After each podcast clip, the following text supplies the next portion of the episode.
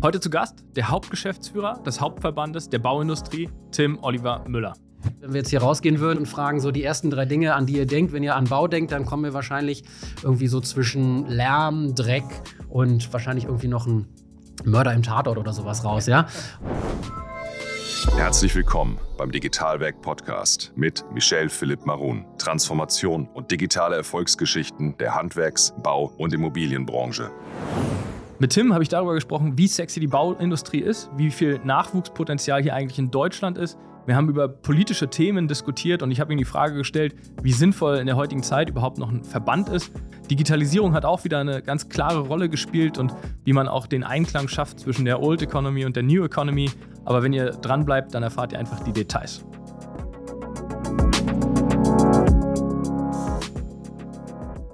Tim, lass uns mal heute aufräumen, was so Verbände angeht. Ähm, du vertrittst einen großen oder viele, viele Regionen und ähm, bist ein großer Interessensvertreter.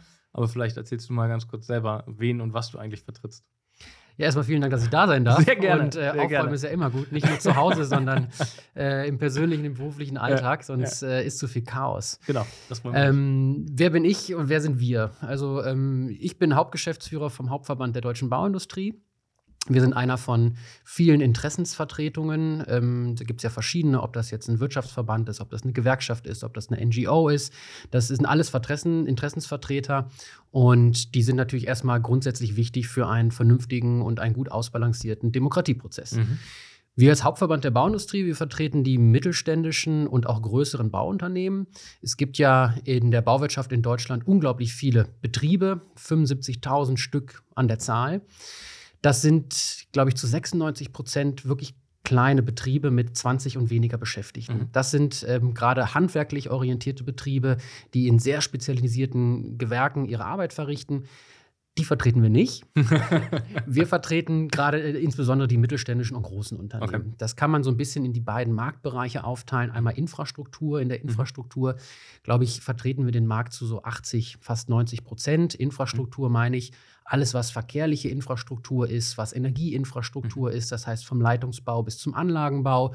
Da gehören auch Windkrafträder dazu. Mhm. Und äh, im Hochbau sind es dann nicht die Unternehmen, die im Einfamilienhausbau unterwegs sind, sondern gerade im Geschosswohnungsbau. Das ist ja auch eines der politischen Themen, die wir sicherlich heute noch streifen werden. Ja? Stimmt. Und ähm, da geht es dann natürlich im, im Wesentlichen auch um die Bezahlbarkeit von Wohnen. Mhm. Ja, als Verband ähm, decken wir eigentlich drei Bereiche ab. Das ist einmal der ganze wirtschaftliche und rechtliche Bereich. Das heißt, wir versuchen gemeinsam mit den Unternehmen und dann natürlich im Dialog mit der Politik Rahmenbedingungen zu ähm, diskutieren und weiterzuentwickeln, damit Bauen in Deutschland gut, effizient, klimagerecht und ressourcengerecht möglich ist. Das Mhm. ist so der wirtschaftliche und rechtliche Bereich. Wir machen natürlich auch viel Technik. Denn die Bauwirtschaft ist sehr stark reguliert, ähm, gerade was das Thema Schutzvorschriften angeht. Wir können natürlich ein Gebäude oder eine Infrastruktur nicht so bauen, wie wir das möchten, sondern wir gestalten ja Lebensräume sowohl für Arbeitswelten und für, Leb für, für Lebenswelten. Und ähm, wir müssen natürlich ganz viele Schutzvorschriften ähm, berücksichtigen. Das hat viel mit Normen zu tun, mit Standardsetzung zu tun. Mhm. Und da ähm, beschäftigen wir uns ähm, gerade mit diesen Standard- und Normensetzungen.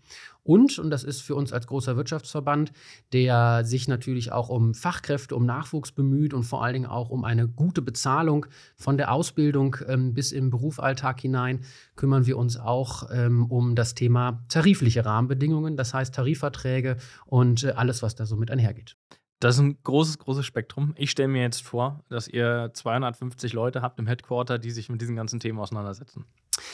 Das wäre natürlich wünschenswert, ja, weil die Themen wahnsinnig vielfältig sind und ähm, wir natürlich in fast allen Lebensbereichen irgendwo ähm, mitwirken. Ja, also das geht vom Krankenhaus los, wenn wir geboren werden. Das geht über die Kita, ähm, über unseren beruflichen und Lebensalltag bis irgendwo zum Rentenalter, wenn wir hoffentlich lange genug zu Hause, aber wahrscheinlich irgendwann dann auch in eine Betreuung kommen müssen. Und ähm, das ähm, sind aber leider nicht 250, Sondern? sondern es sind in Berlin 45 Mitarbeiter. War ich ja fast dran. Fast, Aber genau. Dafür ist die Anzahl der, der Mitglieder, also als äh, reine Anzahl und auch das, was die bewegen an Voluminas, äh, irgendwie, glaube ich, gigantisch groß, oder? Was, hast du mal so ein paar Eckdaten, dass man das greifen kann? Genau, der Umsatz in der Bauwirtschaft war im letzten Jahr über 160 Milliarden Euro. Mhm.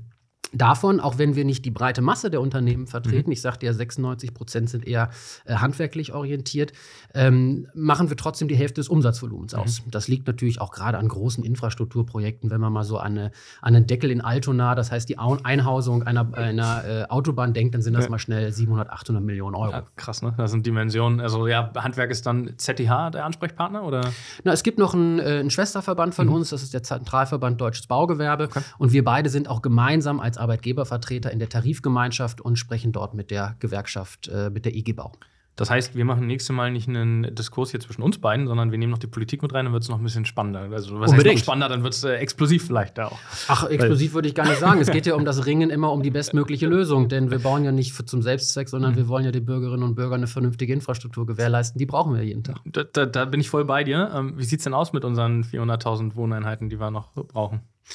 Ist eine schöne Frage. Ich glaube, die habe ich, oder das ist, glaube ich, die Frage, die ich in den letzten Wochen und Monaten am häufigsten gestellt bekommen das habe. Ich, da schließe ich mich auch erstmal an, ne? Also da sind wir noch. Ist ja super. Wir müssen erstmal Mainstream genau, äh, generieren, genau. Ähm, ja, ich meine, es ist klar, wir haben im letzten Jahr 285.000 Wohnungen gebaut. Das ist ähm, ungefähr das, was wir auch in den Jahren davor gebaut mhm. haben, tendenziell eher weniger. Äh, auch in diesem Jahr werden wir noch weniger bauen. Wir schätzen mhm. weniger als 250.000 Wohnungen. Das heißt, braucht man kein Mathematiker sein. Die 400.000 erreichen wir in diesem Jahr nicht. Mhm. Und wenn wir gleich nochmal über Marktrahmenbedingungen sprechen im Wohnungsbau, wird auch ganz schnell deutlich, dass auch in den nächsten und in den zwei Folgejahren das nicht zu erreichen ist. Lass uns doch da gleich einspringen. Du hast ja die Steilvorlage gelegt. Also wie sehen die nächsten Jahre aus, ohne die Glaskugel gleich rausholen zu wollen? Na, das hat ja begonnen schon während der Corona-Zeit. Also ähm, die Weltwirtschaft äh, ist natürlich überall runtergefahren worden und ähm, man hat sich ähm, Gott sei Dank in der Bauindustrie aber weiterhin auf dem gleichen Produktivitätslevel ähm, bewegt wie auch mhm. schon vor Corona. Mhm. Ähm, sind wir auch sehr, sehr stolz drauf, dass die Baustellen weitergelaufen sind, dass wir dann damit auch Konjunkturlokomotive sein durften. Aber ähm, wir hatten gerade im Holzbereich Deutschland den ersten Materialmangel. Ja, da mhm. gibt es auch ganz normale Erklärungen für. Eins der größten Lieferantenländer für Holz ist Kanada. Die hatten einen Borkenkäferbefall. Und wenn wir weiterhin unsere Nachfrage oben haben und dann eine, ein Land wie China auch die Nachfrage ungefähr zeitgleich ankurbelt, dann ähm, haben wir ein ganz normales Angebot-Nachfrageproblem. Also die Nachfrage war höher als das Holzangebot. Das heißt, Materialpreise gingen hoch. Das war natürlich nichts und ähm, Heute ist ja leider ähm, der Jahrestag, ähm, wo sich der Krieg jetzt ähm, tatsächlich schon 365 Tage lang in dieser ja. Äh, Schrecklichkeit, wie wir sie aus den Medien kennen, ähm, vollzieht. Also am 24.02. letztes Jahr ähm, sind natürlich aufgrund des Ausfalls von Produktion in der Ukraine einerseits, das hat vor allen Dingen Stahl betroffen, aber auch ganz viele andere kleinere Produktdinge, aber auch Länder, die auf einmal mit einem Embargo ähm, belegt wurden, das war Russland und Belarus, ähm, sind natürlich Material- und Lieferketten komplett zusammengebrochen. Aber jetzt die ketzerische Frage: Ist der Bauprozess und der Genehmigungsprozess für unsere 400.000 nicht schon drei Jahre zurückliegend und äh, die Ereignisse, die du jetzt auch gerade geschildert hast, nicht eigentlich so nah, dass die, ähm, ja, die, die Ereignisse viel früher stattfinden? die dafür verantwortlich sind, dass wir nicht 400.000 geschafft haben? Richtig, und das ist auch das Problem. Ja, wir projektieren ja, wie gesagt, zwei, drei Jahre im Vorfeld. Es gibt einen Investor, der hat einen Bedarf identifiziert, der will etwas bauen, mhm. der sichert sich eine Finanzierung und dann geht er an den Markt und fragt die Unternehmen, könnt mhm. ihr bauen?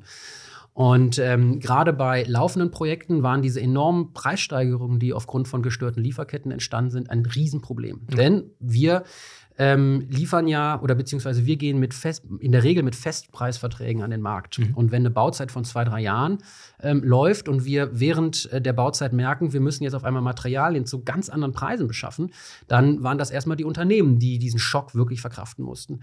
Und ähm, deswegen haben wir viel mit den Auftraggebern, gerade auch im öffentlichen Bereich, darüber gesprochen, wie können wir das äh, heilen, ja, damit die Unternehmen, die in der Tat nur eine sehr geringe Marge von zwei, drei Prozent fahren. Ich glaube, da würden viele andere Industrien nicht für aufstehen. Ja.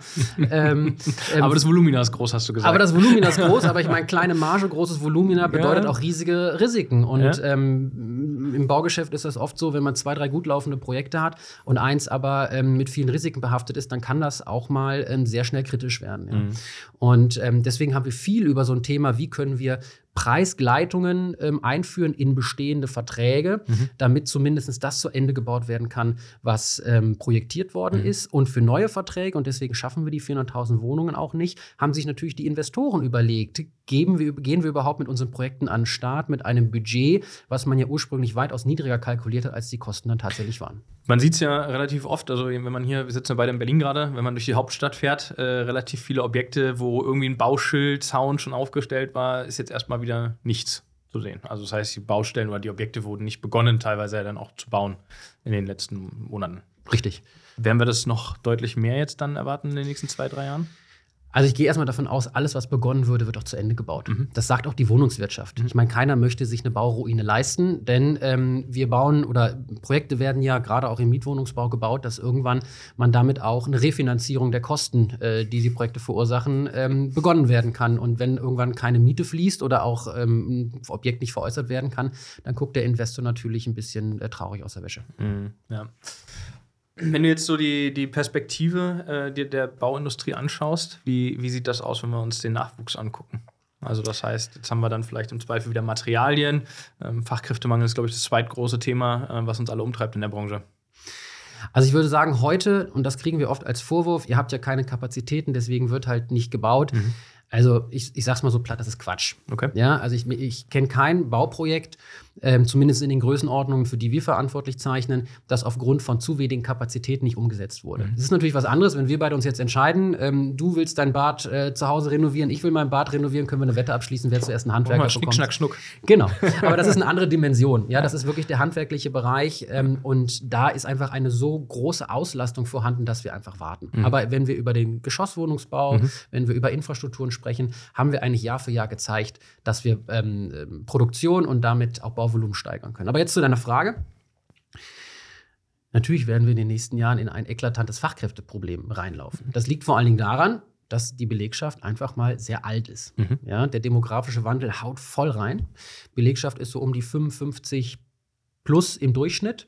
Das heißt, 2030 haben wir berechnet, werden wir in eine Lücke von etwa 120, 130.000 Beschäftigte laufen, selbst wenn wir weiterhin so gut einstellen wie bisher. Mhm. 200.000 Menschen in den letzten zehn Jahren. Ich glaube, da müssen wir uns nicht verstecken. Mhm. Wir steigern Ausbildungsraten jedes Jahr, entgegengesetzt aller Trends anderer Industrien. Mhm. Und, ähm, und darauf hoffen wir, wir brauchen einfach auch eine kluge Einwanderungspolitik. Deswegen hoffe ich auch, ähm, dass wir das mit der Bundesregierung jetzt hinbekommen. Denn sonst ähm, kriegen wir nicht nur an der Kapazitäts- äh, oder leiden wir an einer Kapazitätsgrenze, das lässt uns natürlich nicht aus der Verantwortung, auch Produktivität zu steigern. Ich habe letztens mit äh, Jan Henrik über das Wort, ich verwende es auch jetzt nochmal ganz bewusst, äh, Sexiness der Bauindustrie gesprochen. Ist das ein, ist das ein Thema, also was ihr seht? Ähm ja, also äh, durchaus. Ne? Also ähm, welchen Eindruck hat man von der Bauindustrie, wenn wir jetzt hier rausgehen würden am Hackischen Markt und fragen so die ersten drei Dinge, an die ihr denkt, wenn ihr an Bau denkt, dann kommen wir wahrscheinlich irgendwie so zwischen Lärm, Dreck und wahrscheinlich irgendwie noch ein Mörder im Tatort oder sowas raus, ja. und ähm, Füßen, ne? genau, und das ist natürlich etwas, wo man, man junge Menschen nicht, nicht mhm. hinterm Ofen herlocken kann. Ganz mhm. im Gegenteil, wir müssen eher auf die hohe Ingenieurkompetenz, auf das, was wir gerade für den Umwelt- und Klimaschutz tun können, dass wir eine wahnsinnig digitale Branche, wir sind ja beim Digitalwerk, ja, mhm. ähm, äh, nicht nur ähm, schon heute sind, sondern auch weiter werden möchten. Und das sind die Dinge, die wir einfach nach vorne stellen müssen.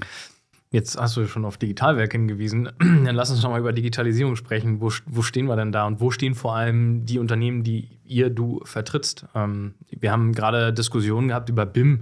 Also wenn wir über BIM sprechen, dann ähm, sehe ich, dass da ganz viele Planer dran sind und das ist ein sehr schönes Thema. Im Startup-Umfeld würde man wahrscheinlich sagen, es ist eine geile Equity-Story. Mhm. Ähm, aber wie realistisch ist es tatsächlich da draußen bei den Unternehmen? Also Digitalisierung vielleicht erstmal.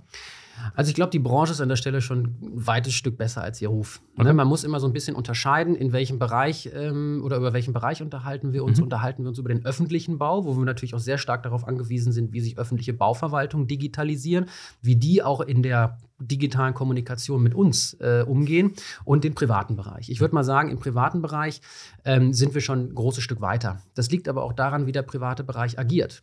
Wenn wir an ein großes Industrieunternehmen äh, gehen und sagen, bau uns eine neue Werkshalle, dann werden die wahrscheinlich nicht sagen, ähm, wir legen euch die Planung sehr detailliert vor, wir schreiben ähm, euch sogar noch vor, welche Massen und welche ähm, Bewegungen ihr auf dem Baufeld machen müsst, sondern die sagen, ich hätte gerne ein Produkt, das ist das Stück Werkshalle. Wir haben da weitaus größere Freiheiten. Wir können dann mit den eigenen äh, Ideen im Sinne von Software-Tools ähm, und auch eine ganz andere Kommunikation etablieren, als wir das bisher mit der öffentlichen Verwaltung äh, in der Lage waren. Und mhm. ähm, die haben auch einen ganz anderen Anspruch, auch wie sie an die Projekte herangehen. Die haben irgendwann einen gewissen Punkt, wo sie mit dem Projekt ein Ziel erreichen wollen. Produktionshalle bedeutet irgendwann Kapazitätsausweitung der Produktion. Und das sind ganz andere Parameter ähm, als im öffentlichen Bereich bisher. Und hier noch ein kurzer Werbehinweis. Die Tore zur Bau 2023 öffnen sich wieder. Vom 17. bis 22. April 2023 ist es wieder soweit. Es ist die Weltleitmesse für Architekten, Materialien und Systeme. In den sechs Tagen kommen wieder alle zusammen, die am Planen, Bauen und Gestalten von Gebäuden beteiligt sind. Dazu gehören Planer, Architekten, Investoren, Handwerker, die Industrie, aber auch Startup-Gründer. Es wird sich branchenübergreifend ausgetauscht. Damit ihr mal einen Eindruck bekommt, wie groß die Bau eigentlich ist, hier mal ein Zahlen- und Faktencheck. 250.000 Besucher in sechs Tagen auf dem Messegelände. Davon 68.000 aus Planungs- und Architekturbüros. Und über 2200 Hersteller erwarten euch mit den neuesten Trends und Know-how aus der Branche. Wir werden auch da sein und ich bin jetzt schon auf den fantastischen Austausch und neue Geschichten aus der Branche gespannt. Also jetzt Tickets sichern unter www.bau-münchen.com. Und ähm, auf der Betriebsseite, also die Unternehmen, die ihr vertretet, was ist da so das große Thema, wenn es um Digitalisierung geht? Hast du da eins parat? Es gibt einen Mega-Spread, ne? So zwischen dem, was ist äh, Unternehmensprozess-Digitalisierung, mhm. was ist Digitalisierung bzw. digitale Kommunikation entlang der Wertschöpfungskette mit Lieferanten, mit dem Kunden und und und. Ähm, und was ist dann die, die Digitalisierung tatsächlich im Auftraggeber-Auftragnehmer-Verhältnis? Ja? Ähm, ich glaube, viele ähm, Unternehmen sind gerade in dem Digitalisieren eigener Unternehmensprozesse mhm. ähm, schon, schon recht weit. Aber man darf auch nicht verheimlichen, dass natürlich die größeren Mittelständler und großen Unternehmen weiter sind. Vielleicht haben sie eine andere Sensibilisierung, vielleicht haben sie auch eine andere Investitionsmöglichkeit in, in Köpfe, in, in Systeme, als das äh, kleine mittelständische Betriebe haben. Und das ist wiederum auch die Gefahr, beziehungsweise dann auch Aufgabe eines Verbandes, zwar Rahmenbedingungen zu setzen und ähm, ich sag mal so schön, enabling, ja, auch von gerade kleineren Unternehmen, die mitzunehmen und denen vor allem auch die Wichtigkeit zu sagen, äh, zu erklären, warum man sich auf den Weg machen muss. Das ist auch eure Aufgabe, also da eine, eine Brücke zu bauen? Genau, denn ähm, wir versuchen natürlich den Standard äh, immer an dem Möglichen zu setzen äh, und ähm, natürlich aber die nicht hinten runterfallen zu lassen, die vielleicht noch ähm, eine Überzeugung brauchen oder auch erst merken, dass es in einigen Jahren für sie relevant wird. Mhm. Und ähm, hier müssen wir sensibilisieren, viel kommunizieren und auch gucken, dass nicht ein Teil der Branche ähm, vorne wegrennt und der Rest zurückgelassen wird. Wie ist so der Blickwinkel von deiner Person und so als äh, Interessensvertreter der, der großen Branche? Wenn du dir Startups anguckst. Also, ja, jetzt haben wir in unserem Dialog wahrscheinlich schon mehr Anglizismen verwendet, als der ein oder andere Bauunternehmer gewohnt ist. Mhm. Ähm, wie kommen jetzt noch Startups dazu und wie ist diese Kommunikation von euch dann auch gewährleistet zwischen Startup, Bauunternehmer ähm, oder Bauunternehmen?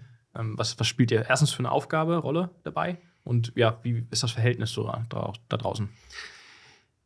Ich glaube, wir sind im Vergleich zu anderen Branchen erst ganz am Anfang dieser Diskussion. Mhm. Ja, ähm, oder wir befinden uns in einem Prozess, in dem sich die Banken vielleicht schon vor zehn Jahren ähm, be befunden haben, als das ganze Thema Fintech aufkam. Mhm. Auch dort haben sich etablierte Bankhäuser ähm, erstmal keinen Kopf darum gemacht. Dann hieß es, wir sind die, sind die etablierten Unternehmen, die etablierte Branche und ähm, die können uns nicht, so nach mhm. dem Motto. Ne? Das wurde ganz viel auch als Marktkonkurrenz dann auch in den, in den vergangenen Jahren wahrgenommen. Mhm.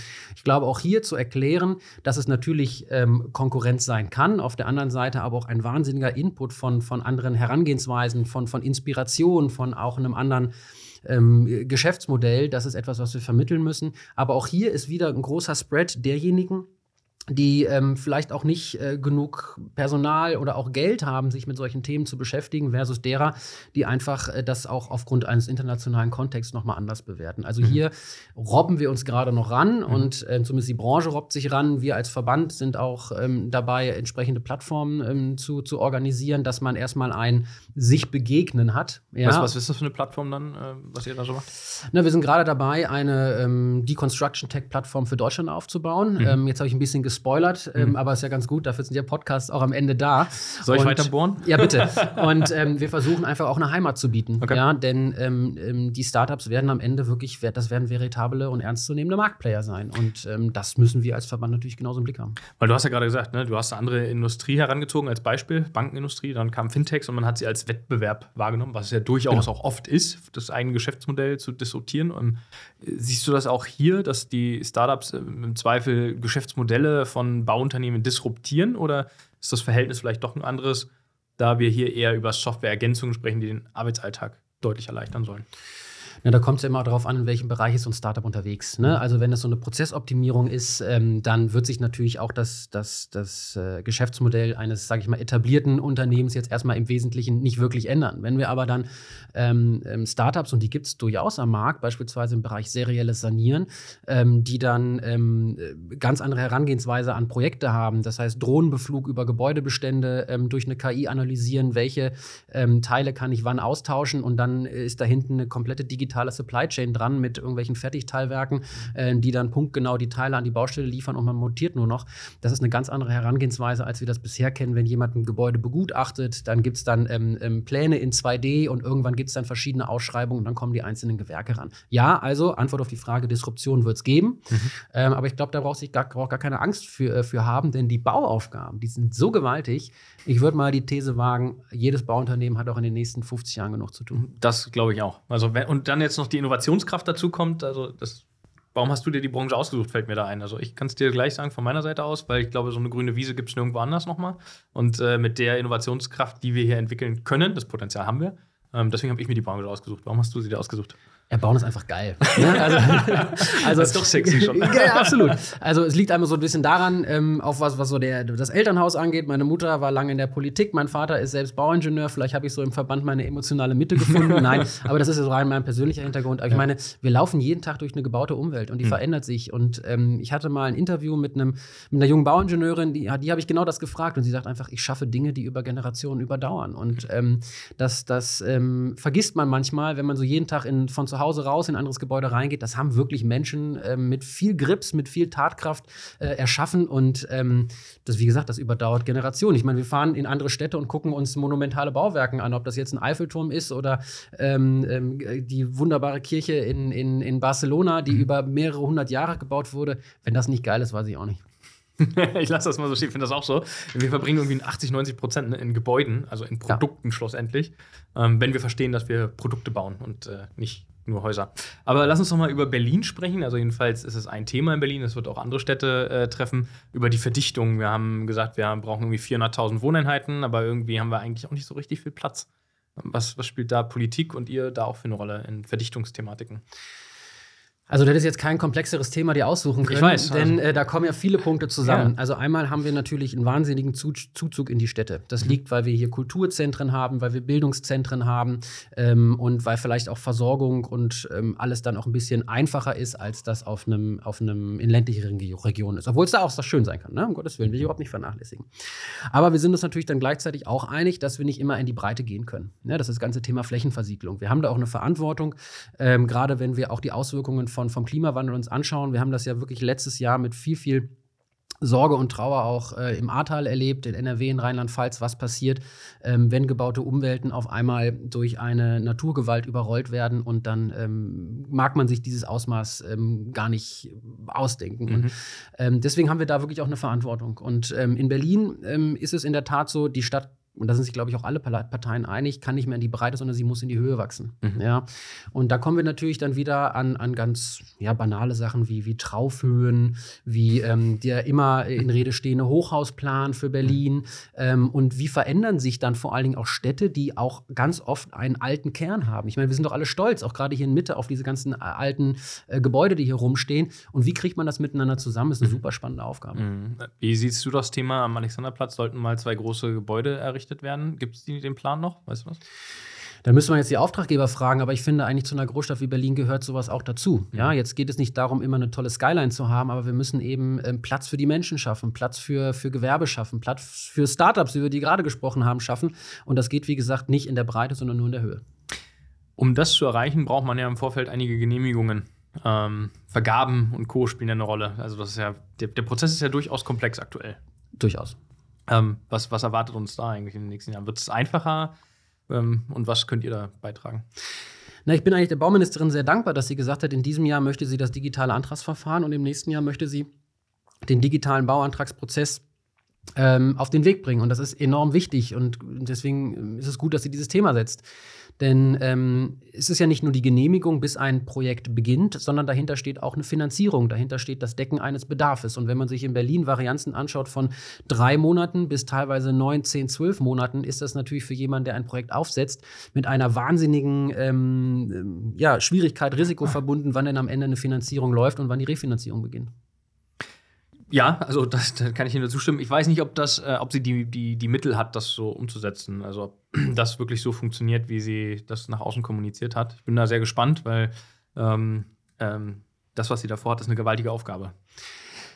In der Tat, sie ist nicht alleine verantwortlich. Das liegt ja meistens oder liegt in der Regel in den Händen der Länder beziehungsweise auch der Kommunen selbst. Mhm. Ja, ähm, aber nichtsdestotrotz, ähm, wer kann es nicht auf den Plan rufen, wenn nicht eine Bauministerin? Mhm. Und das hat sie getan. Und ähm, jetzt geht es einfach im Zusammenspiel auch der verschiedenen Ebenen darum, auch eine gute, ähm, eine gute Lösung zu finden. Denn am Ende müssen wir es ja für die Bürgerinnen und Bürger bauen und wie gesagt nicht zum Selbstzweck. Und ähm, da hoffe ich, dass die Politik auch den Mut aufbringt, ähm, diese 16 unterschiedlichen Regelungen in den Ländern so zu harmonisieren, dass wir vielleicht auch mal einen Standard hinbekommen. Denn ein einfaches Beispiel, wenn wir jetzt ein Paket bestellen, können wir super einfach tracken, wo ist denn ähm, jetzt der Lieferservice äh, beziehungsweise der Paketbote und wann ist der bei uns zu Hause? Mhm. Das gibt's. Warum machen wir das nicht auch für eine Genehmigung in der Bauverwaltung? Meistens ist es so, wir geben die Dokumente ab und dann ist es eine Blackbox ähm, und wir wissen nicht, wo diese Dokumente sind. Und ähm, ich glaube, das kann man mit Leichtigkeit ähm, schaffen, dass man hier auch den Prozess so transparent macht, ähm, dass man auch immer wieder in Kommunikation mit denen steht, die diese Anträge bearbeiten sollen. Denn die haben Fragen, äh, die Antragsteller haben Fragen und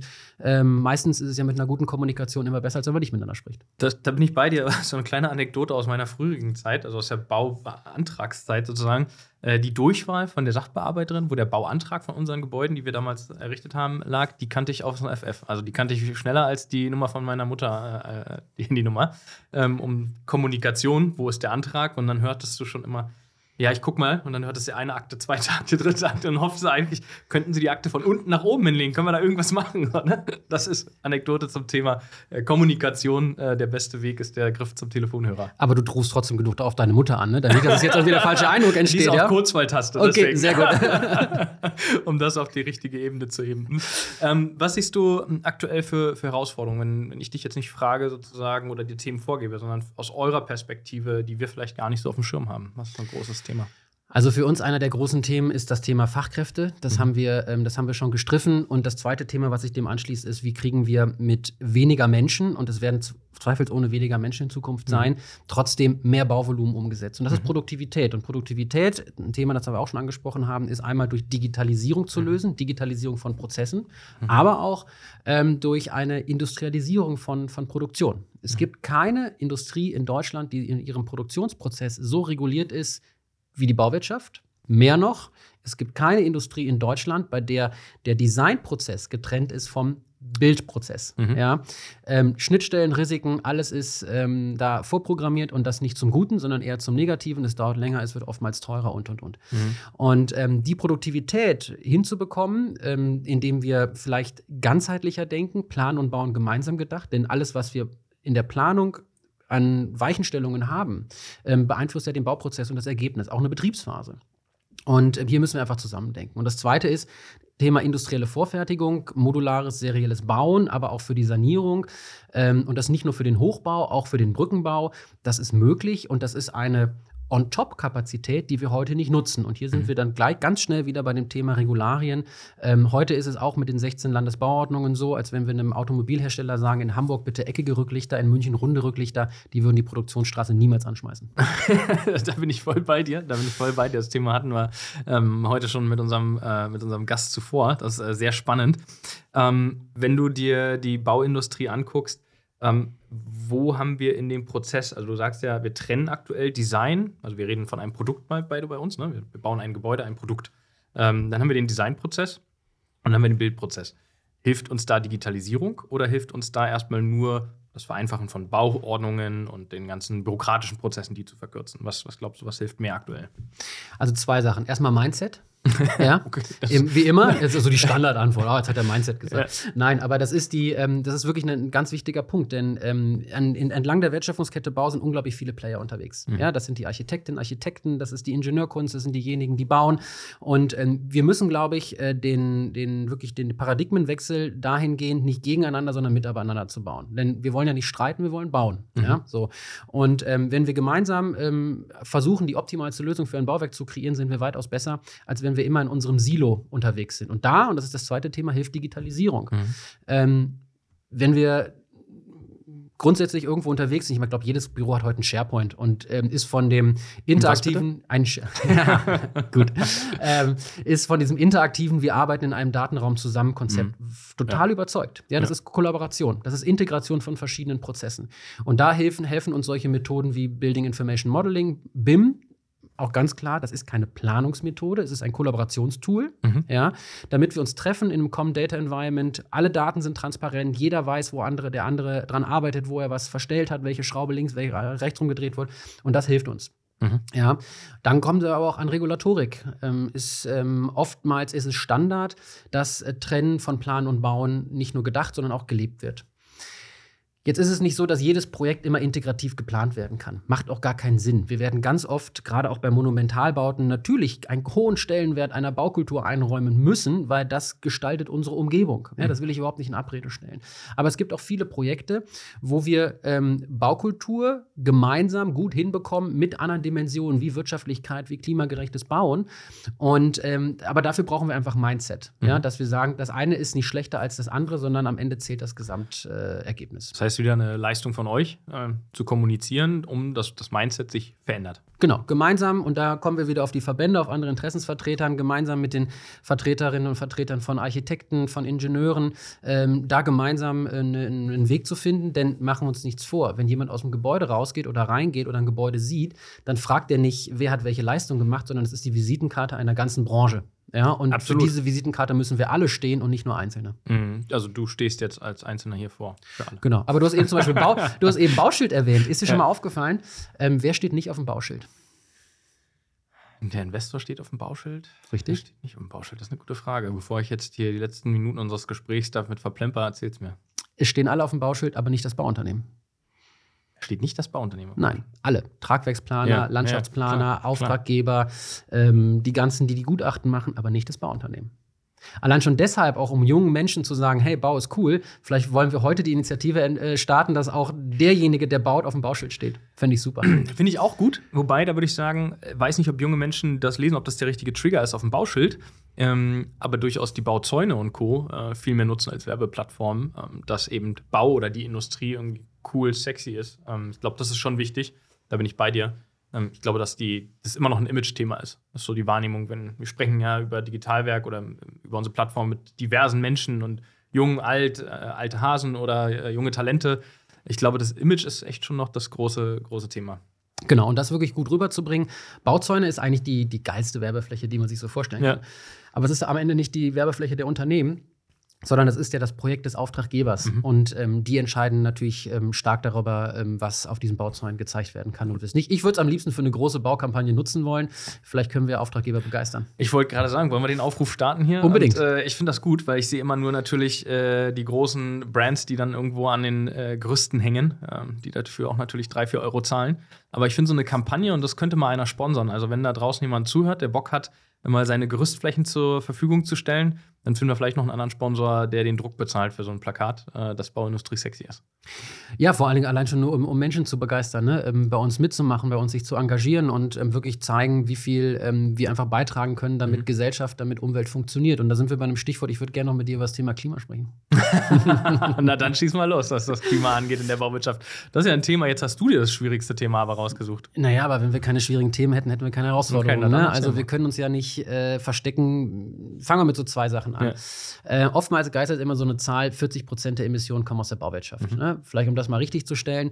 Von diesen 40 Prozent äh, ist der größte Teil sind die Emissionen im Gebäudebetrieb und nur der kleinste Teil macht das, ähm, macht das Bauwerk aus. Aber ich will mich nicht aus der Verantwortung stehlen, so nach dem Motto, wenn wir das Ding mal gebaut haben, dann organisiert jemand anders das Betrieb, den Betrieb. Ganz im Gegenteil, wir müssen ja in der Planung auch Betrieb berücksichtigen. Und da sind wir genau bei den Dingen, die wir vorher gesprochen haben. Lebenszyklusbetrachtung und wirklich die ganzen Ideen, die wir haben, damit nicht nur der Bau, sondern am Ende auch der Gebäudebetrieb oder die Erhaltung eines Bauwerks so klimagerecht und ressourceneffizient gelingen kann. Ähm, das ist ein, ein elementarer Punkt. Und mhm. der zweite Punkt, den ich ähm, gerne noch erwähnen möchte, ist das Thema Abfall. Ja, also ähm, das heißt ja immer, die Bauwirtschaft ist der größte ähm, Abfallverursacher äh, in Deutschland. Für, die Bauindustrie ist für alles schuld, einfach per se. Und das seit ja. so den letzten zwei Jahren massiv, wenn man der Politik Gut, hört. Dann muss man das aushalten, ne, als Interessensvertreter. Aber ähm, das liegt ähm, erstmal daran, dass, und das finde ich eine sehr, sehr schwierige Regelung, auch um Kreislaufwirtschaft am Bau ähm, nach vorne zu bringen, alles, was wir ausbauen, ist erstmal per se Abfall.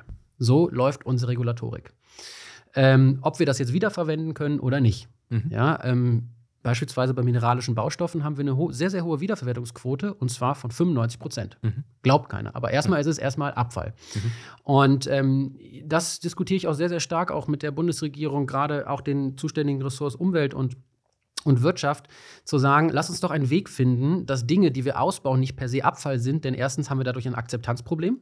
Keiner möchte sich ein Gebäude bauen, wo man weiß, das ist Abfall. Das, das ist irgendwie bei uns, Abfall ist erstmal so uh, abstoßend. Ja.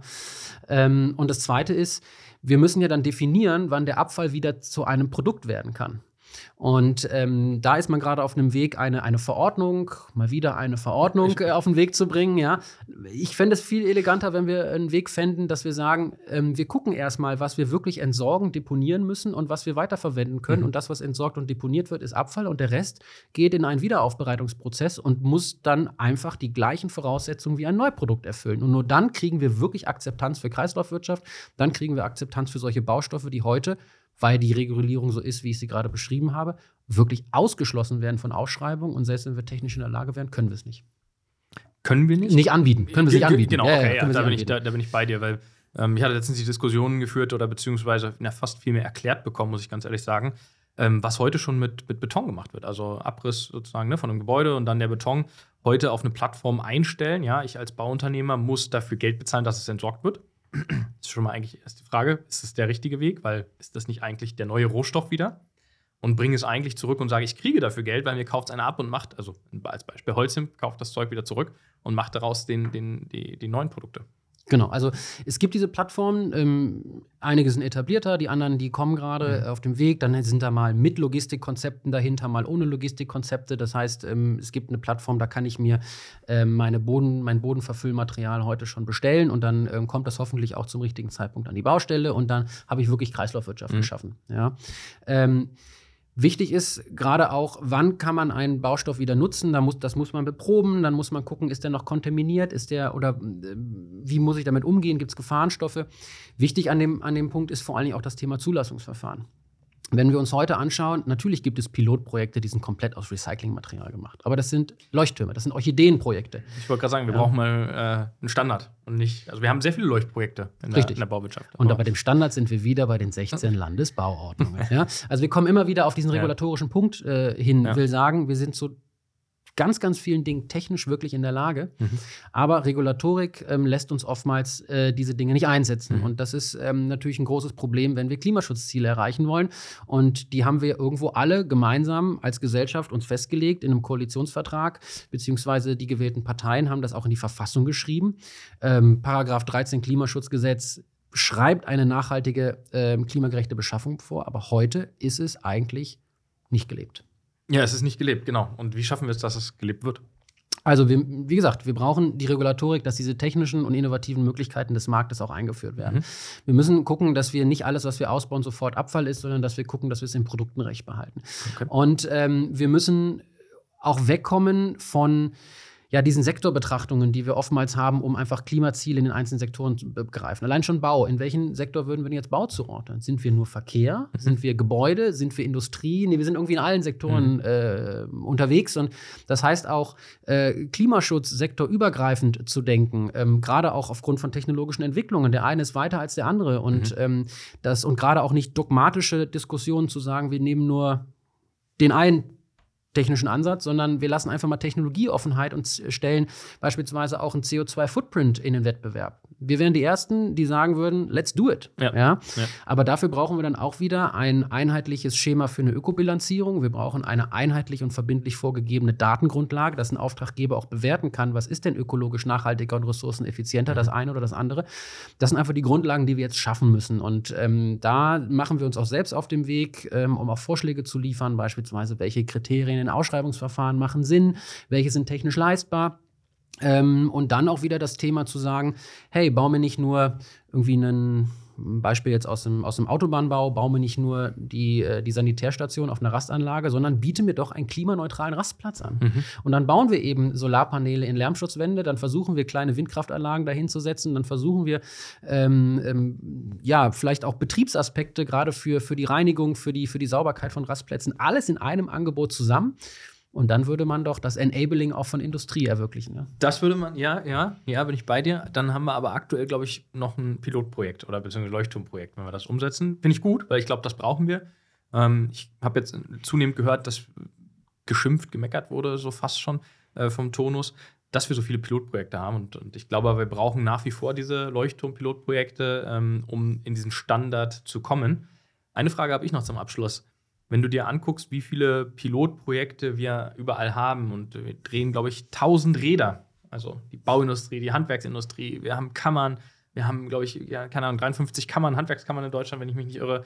Also sehr viel wird gemacht. Zentrieren wir das auch irgendwo und sagen, dass wir ziehen alle immer noch am gleichen Strang, weil nachher wollen wir Gebäude planen und errichten? Oder sind das so viele tausend lose Enden? Und das ist die konkrete Frage. Haben wir zu viele lose Enden äh, im Transformationsprozess der Handwerks- und Bauindustrie in Deutschland? Also ich glaube, es kann niemals genug Menschen geben, die sich einem Ziel verschreiben und versuchen, eine gute Idee zu entwickeln. Am Ende muss natürlich die Politik entscheiden, welchen Weg gehen wir. Und dafür wird sie gewählt. Und das ist auch der Anspruch, ähm, die, an dem sie sich messen lassen müssen. Ja? Ähm, ich glaube aber auch, Pilotprojekte ist so deutsch. Ja, also wir machen ja nicht ein Pilotprojekt, sondern wir machen ja erstmal eine Studie mhm. und dann machen wir noch eine Studie und dann machen wir ein Pilotprojekt und werten das 20 Jahre aus und kommen zu irgendeinem Ergebnis. Das ist, glaube ich, nicht der Ansatz. Wenn man in andere Länder schaut, ich habe zum Beispiel mich jetzt viel beschäftigt in Paris. Da geht es darum, wie kriegt man dort Verkehr ähm, ähm CO2 reduziert hin. Dort haben die auf ein sechs Jahre äh, Projekt gestartet ähm, mit einem Energieversorger, mit ähm, Taxiunternehmen und mit der Stadt Paris, ähm, wo sie ein, wo die Stadt zum Beispiel Flächen für Wasserstofflademöglichkeiten äh, geschaffen hat. Ähm, Automobilhersteller stellen die Fahrzeuge zur Verfügung und die testen sechs Jahre, wie wird das angenommen, wie funktioniert das. Und das ist eine ganz andere Herangehensweise, als wenn wir mal ein Pilotprojekt machen. Mhm. Und das zweite Ding ist ja, was auch so deutsch ist, wir suchen uns nicht ähm, die Bereiche raus, wo wir vielleicht auch mal einen Quick-Win hinbekommen, sondern wir machen Pilotprojekte immer an den mega komplizierten Dingen. Und wenn es dann scheitert, sagen wir, oh, war wahrscheinlich nicht die richtige Herangehensweise. Ne? Ja. Also ähm, auch mal mit so klein anfangen und sich dann aufbauen, wäre vielleicht auch noch mal eine andere Überlegung wert. Also lassen wir es stehen mit Low-Hanging Fruits? Die müssen wir ernten, klar. Okay.